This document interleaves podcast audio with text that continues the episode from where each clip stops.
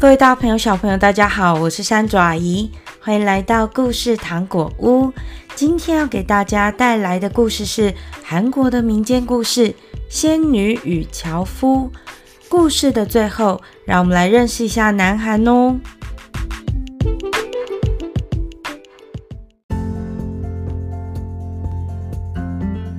从前，从前有一位樵夫。他与妈妈两个人一起生活在山脚下的一个小屋子里。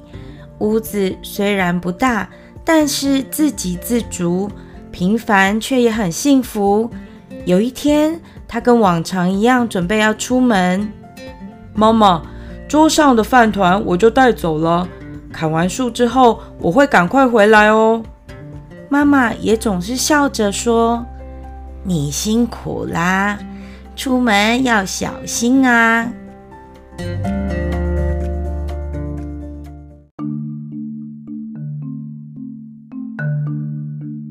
樵夫往山上走去，还没抵达砍树的位置，就遇到一只被猎人追赶的小鹿。樵夫看着小鹿很不忍心，于是保护了它，把小鹿带回家去，将遇到小鹿的过程跟妈妈说了一次。妈妈说：“可怜的小鹿，你是跟爸爸妈妈走散了吗？没关系，我们可以保护你。”从此以后，山下小屋除了母子两人以外，还多了一只小鹿。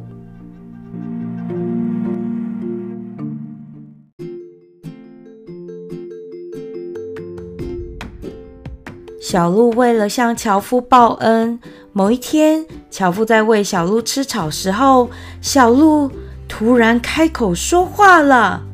什么？小鹿说话了？对，他说呢：“谢谢你救了我，有件事情你一定要听我说哦。如果你照我说的做，一定会有好的收获哦。那件事就是。”山脚下有一个荷花池，那是天上仙女非常喜欢去玩水的地方。今天下午，他们又会到荷花池去。你要趁他们玩水的时候，把一件黄色的羽衣衣藏起来，这位仙女就无法回到天上。你要带一件罩衫把它披上，她就会跟你回家了。樵夫很惊讶。在半信半疑之下，他决定要看一看这是不是真的。小鹿呢，又补上了一句叮咛：在你们两人生下第三个孩子之前，羽翼衣一定要藏好，不可以让仙女发现哦。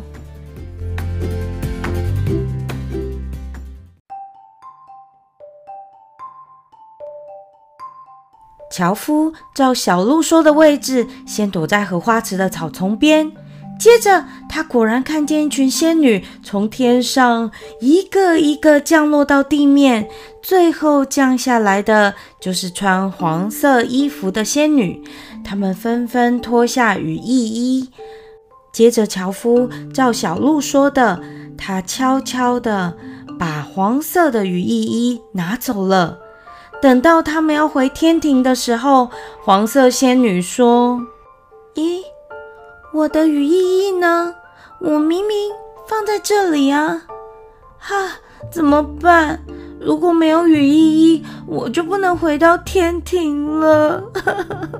”仙女一边说，一边哭泣。这时候，樵夫从草丛中走了出来，并且把早就准备好的罩衫帮仙女披上，然后说：“姑娘，你怎么了？有地方可以去吗？还是先到我家，我来照顾你好了。”哎呀呀，小鹿这是教樵夫作弊嘛！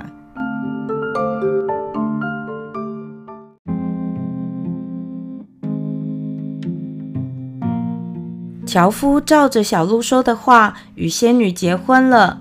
之后接连生下了两个孩子，每天都很充实而幸福的生活。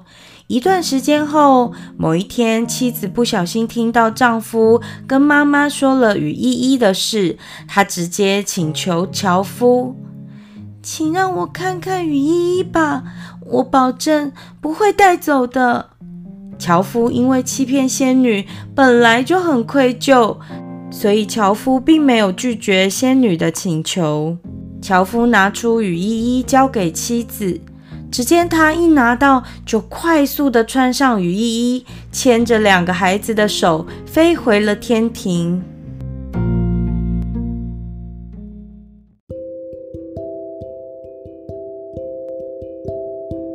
仙女跟孩子回到了天庭后，小鹿找到孤身一人的樵夫，对他说：“今天晚上你再去一次荷花池，天上会降下一个吊桶，你可以乘着这个吊桶到天庭跟妻子孩子相见。”樵夫照着小鹿说的话，乘着吊桶到了天庭，跟他的仙女老婆还有小孩相聚。过了几天，他很担心家中的老妈妈，想再回到地上一次。妻子交给丈夫一匹天马，让他骑着回去见妈妈。但是仙女再三的叮咛，他绝对不可以从天马上下来。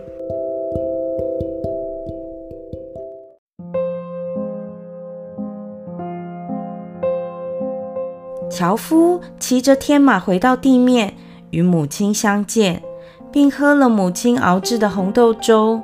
但是因为红豆粥实在太烫了，不小心洒在马背上，马受到惊吓跳了一下，导致樵夫摔在地上，天马立刻飞回了天上。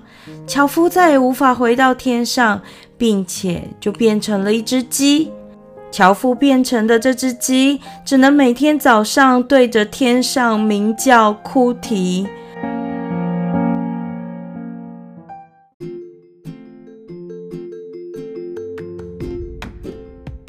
各位大朋友、小朋友，今天的故事好听吗？来跟大家介绍一下大韩民国，又称作南韩。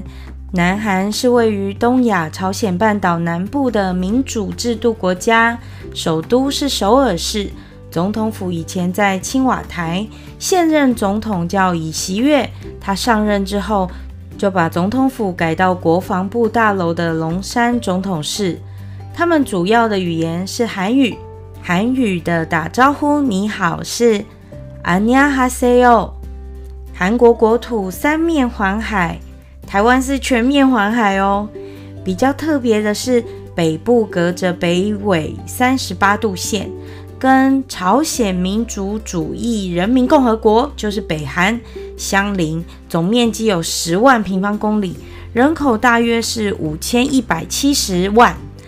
然后韩国的纬度比台湾还要高，所以冬天的时候会下雪哦。一月的平均温度是负七度。到一度之间，光听到就觉得好冷呢。